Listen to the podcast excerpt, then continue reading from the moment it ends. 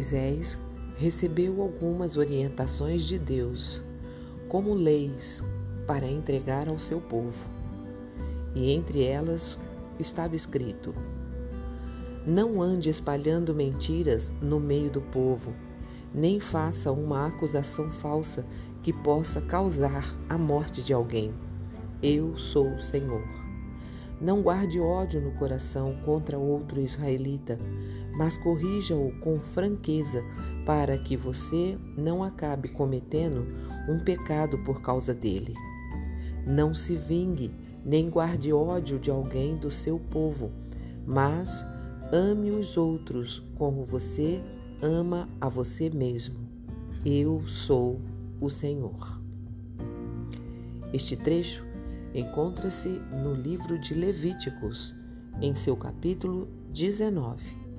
E eu sou Ruth Maciel e quero ler para você uma mensagem do presente diário. O título de hoje é O Veneno.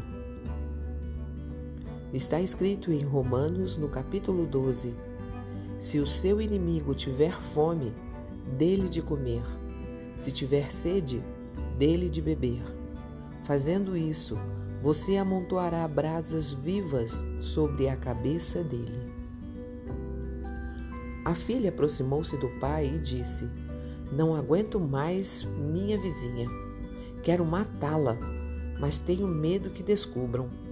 O senhor pode me ajudar? O pai respondeu: Posso sim, meu amor, mas tenho um porém. Você vai ter que fazer as pazes com ela para que ninguém desconfie de você quando ela morrer. Vai ter que cuidar muito bem dela, ser gentil, agradecida, paciente, carinhosa, menos egoísta, retribuir sempre, escutar mais. A moça concordou. O pai entregou-lhe então um pó, instruindo-a a colocar diariamente um pouco na comida da vizinha, para que adoecesse aos poucos. Passados 30 dias, a filha voltou aflita. Pai, passei a gostar dela. Não quero mais que ela morra. E agora? Como faço para cortar o efeito do veneno? O pai então respondeu: Não se preocupe. O pó era apenas farinha de trigo. Ela não vai morrer, pois o veneno real estava em você. Esta história, provavelmente inventada, ilustra uma verdade. Quando começamos a alimentar ódio contra uma pessoa, o relacionamento torna-se insuportável.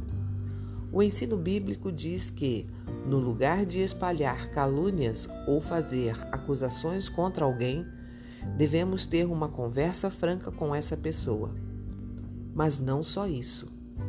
Amar o próximo como a si mesmo nos fazer ir além Veja o versículo em destaque. Se o meu inimigo tiver fome, dele de comer. Se tiver sede, dele de beber. Fazendo isso, você amontoará brasas vivas sobre a cabeça dele. A força do perdão está na aproximação em amor. Quando nos achegamos a alguém, seja quem for, com atitudes de amor, o sentimento de dissensão desaparecerá. O ódio provoca brigas, mas o amor perdoa todas as ofensas. Para curar o ódio, essa enfermidade assassina, é preciso praticar o amor, que faz desaparecer o mal cometido. Por meio do amor, podemos querer o bem de todos que se aproximam de nós. Só essa postura é capaz de despertar a vergonha em quem age mal e acalmar os ânimos, pavimentando o caminho para a paz. Um pensamento para o dia? O ódio subtrai, o amor acrescenta. Se você gostou, compartilhe com outras pessoas, porque a palavra de Deus nunca volta vazia. Tenha um bom dia Fique na paz do Senhor.